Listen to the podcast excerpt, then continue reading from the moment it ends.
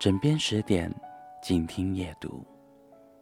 大家好，我是唐朝，欢迎大家又来到枕边十点。今天要和大家分享的文章是朱自清的《荷塘月色》。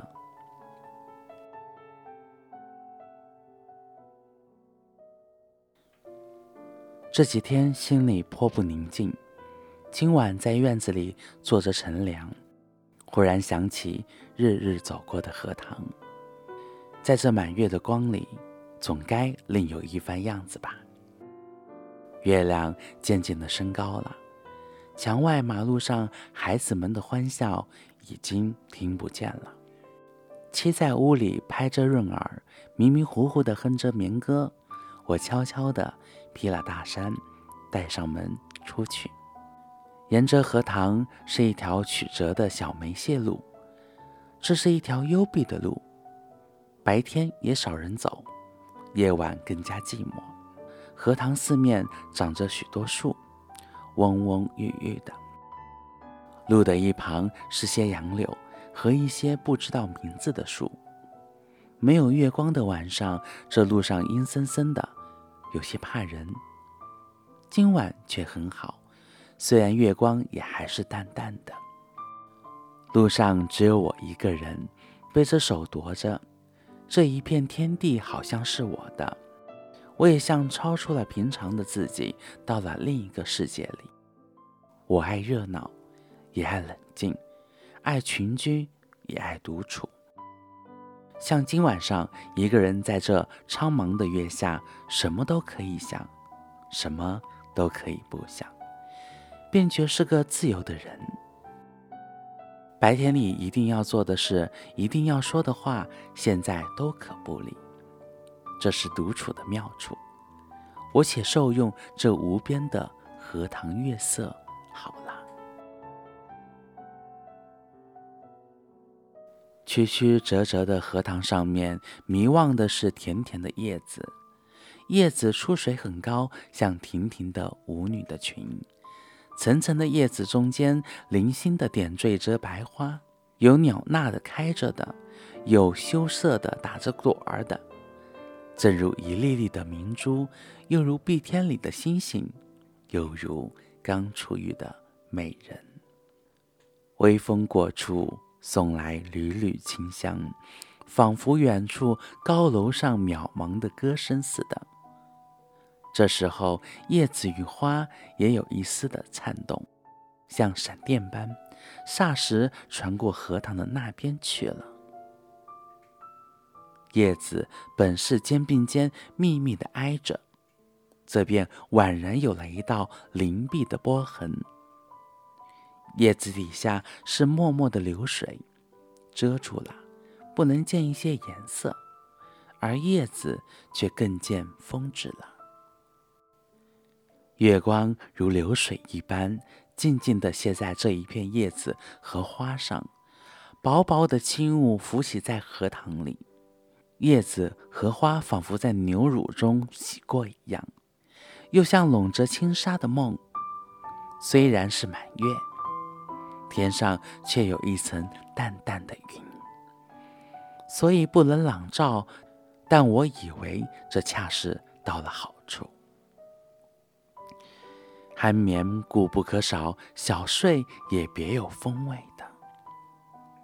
月光是隔了树照过来的，高处重生的灌木落下参差的斑驳的黑影，俏嫩嫩如鬼一般。弯弯的杨柳的稀疏的倩影，却又像是画在荷叶上。塘中的月色并不均匀，但光与影有着和谐的旋律。如梵阿林上奏着的名曲。荷塘的四面远远近近、高高低低都是树，而杨柳最多。这些树将一片荷塘重重围住，只在小路一旁露着几段空隙，像是特为月光留下的。树色一粒是阴阴的，乍看像一团烟雾。但杨柳的风姿，便在烟雾里也辨得出。树梢上隐隐约约的是一带远山，只有些大意罢了。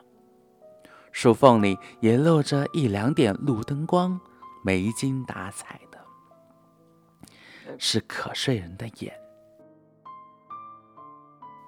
这时候最热闹的要数树上的蝉声与水里的蛙声，但热闹是他们的，我什么也没有。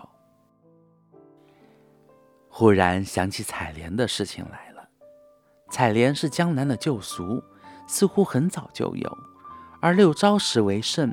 从诗歌里可以约略知道，采莲的是少年的女子，他们是荡着小船，唱着艳歌去的。采莲人不用说很多，还有看采莲的人。那是一个热闹的季节，也是一个风流的季节。梁元帝《采莲赋》里说得好：“于是妖童元女荡舟心许，一首徐回，兼传语悲。渠将移而藻挂，船欲动而平开。尔其纤腰素素，千岩固步，下始春雨。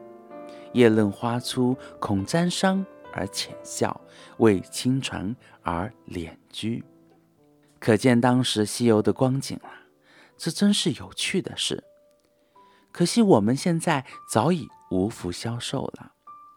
于是又记起《西洲曲》里的句子：“采莲南塘秋，莲花过人头。低头弄莲子，莲子清如水。今晚若有采莲人，这儿的莲花也算得过人头了。只不见一些流水的影子。”是不行的，这令我到底惦着江南呢。这样想着，猛一抬头，不觉已是自己的门前，轻轻的推门进去，什么声息也没有，妻已睡熟好久了。枕边十点，静听夜读，今天就分享到这里了。如果大家喜欢，就关注。我们的公众号“枕边十点”，我是唐朝，我们下期再见。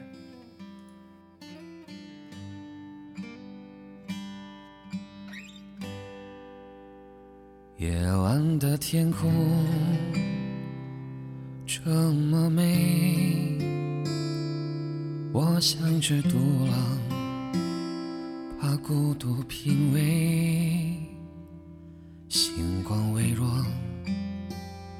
照得见心里的罪，夜色柔软，弥漫慈悲。我看见爱我的人掉下的眼泪，我回不去的地方已布满了灰。我低下头。看不见自己，天空真的很美。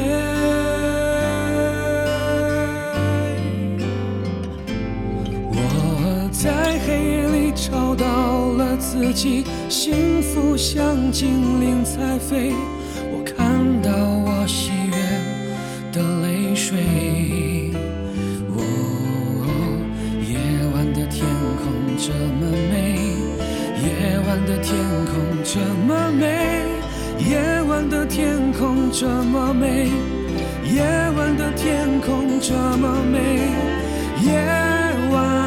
的天空，夜晚的天空这么美，夜晚的天空这么美，夜晚的天空。我在孤独中。找到了自己，幸福像精灵在飞。我看到我感激的泪水。哦夜晚的天空这么美，夜晚的天空这么美，夜晚的天空这么美，夜晚的天空这么美，